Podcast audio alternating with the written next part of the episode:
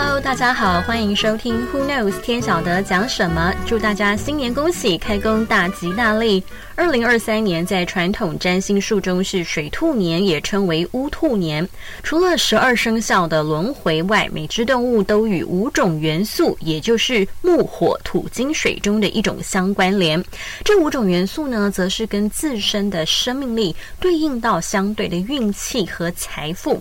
那么，兔子在传统文化中是长寿、平安、繁荣的象征，因此预计二零二三年是充满希望的，因为是。兔年，很多人可能就想找只萌萌的小兔子来养，但是养兔子有那么容易吗？兔子不能喝水，爱吃胡萝卜吗？你真的认识它们吗？这次就帮大家科普一下，来喽！兔子属于聚落型动物，非常喜欢社交。虽然小兔子长大都是独立的个体，但也是需要很多关注的。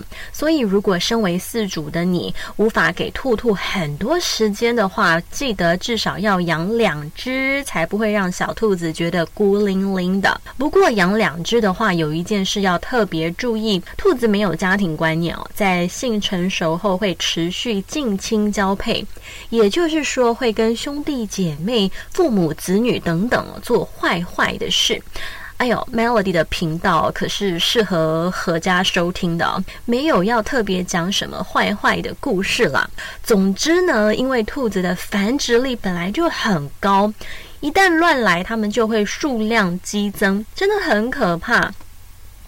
在二零一一年哦，泸州就有民众饲养了两只朋友送他的宠物兔，结果呢，公跟母的没有分笼，也没有结扎，任由他们四处游荡，多番交配。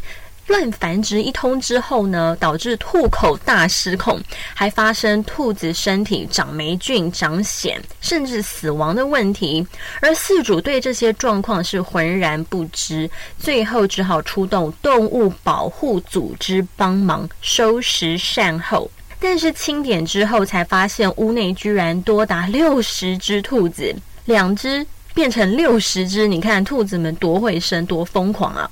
所以一个负责的饲主就要做分笼而且结扎的动作。还有，记得以前看卡通都以为兔子爱吃胡萝卜，真的是这样吗？还是迷思呢？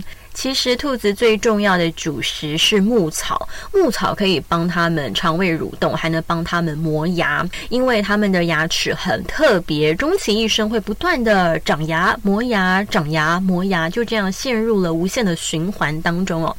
就算他们不愿意，也是情不得已。另外，也有人说兔子不能碰水，一喝就会去西方极乐世界了。在这里告诉各位，都是迷思，哪有生命不喝水的？喝水跟吃草一样不可或缺。但因为兔子的肠胃相较于汪星人、喵星人来说更为脆弱，所以要给他们煮过的干净饮水，才不会引发拉肚子等疾病。